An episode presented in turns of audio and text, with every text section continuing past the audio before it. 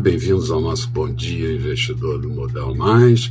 Mas antes de começar, eu gostaria de compartilhar com os amigos os destaques que estão sendo anunciados pelo Modal Mais em 2021, ano de nossa abertura de capital e de forte expansão do grupo.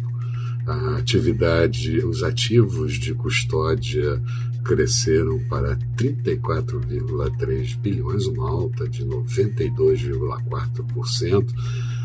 Clientes cadastrados atingiram 1,7 milhão de pessoas, captação líquida de 5,5 bilhões ao longo do ano, clientes ativos crescendo 63,3%, 580.500 ativos, receita bruta crescendo 112,9%, retorno recorrente de 17,7% e finalmente lucro líquido de 164,8 milhões de reais, um crescimento de mais de três vezes.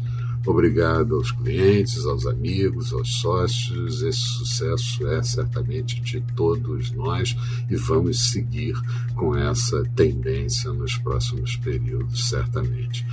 Falando sobre o dia, ontem, na parte da tarde, foram anunciadas sanções à Rússia por conta da invasão à Ucrânia. Vários países fizeram isso ao longo do dia, visando sufocar principalmente a área financeira mercados reagiram positivamente após a fala no finalzinho da tarde do presidente Joe Biden e dizendo que as sanções serão ampliadas de acordo com a escalada da Rússia, da Rússia contra a Ucrânia e suspendendo momentaneamente conversas diplomáticas até que a Rússia recue da sua ofensiva.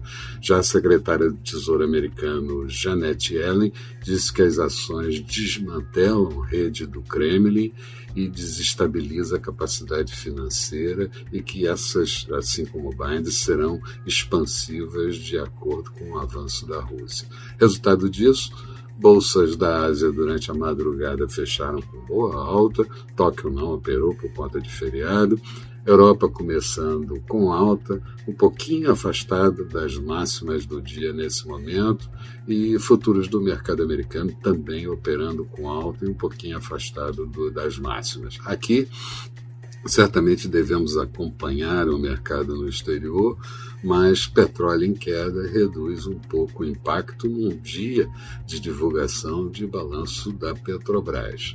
Na sequência, a ONU defendeu a soberania da Ucrânia, que é o que ela tem que fazer. A Alemanha suspendeu a atividade do gasoduto Nord Stream 2 e a independência energética russa fica comprometida por isso, e a OTAN relatou as forças armadas que estão lá pela região. Na Alemanha, tivemos a divulgação do índice GFK de confiança do consumidor referente ao mês de março. Ele frustrou com uma queda para menos 8,1 pontos. A previsão era que ficasse em menos 6,4 pontos. Aqui, a FIP divulgou o IPC da terceira quadricemana do mês de fevereiro, inflação desacelerando para 0,83%, vindo de 0,87%. O relator do projeto de combustíveis eh, vai tirar do texto o, a, a, o imposto de exportação. Eh, esse era um dado que a gente vinha dizendo que era muito ruim os acionistas da Eletrobras aprovaram o processo de desestatização da companhia sob condições e criando a Golden Share, uma ação de valor do governo, e o, a economia defende um reajuste do auxílio alimentação para todos os servidores de mais 400 reais, e isso geraria um impacto de 1,7 bilhão em 2022. Na agenda do dia, uma agenda pesada no mercado local, vamos ter ainda a prévia da inflação oficial pelo IPCA 15, relatório da dívida pública, é, relatório nota de mercado aberto, nota do setor externo, fluxo cambial e ainda no final do dia o balanço da Petrobras.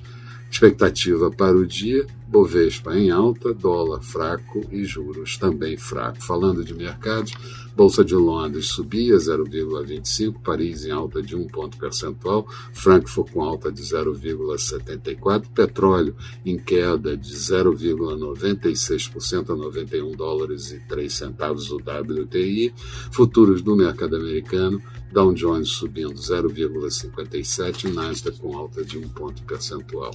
Eram essas as considerações que eu gostaria de fazer. Bom dia, bons negócios e a gente retorna no final da tarde com Boa Noite Investidor. Até lá então.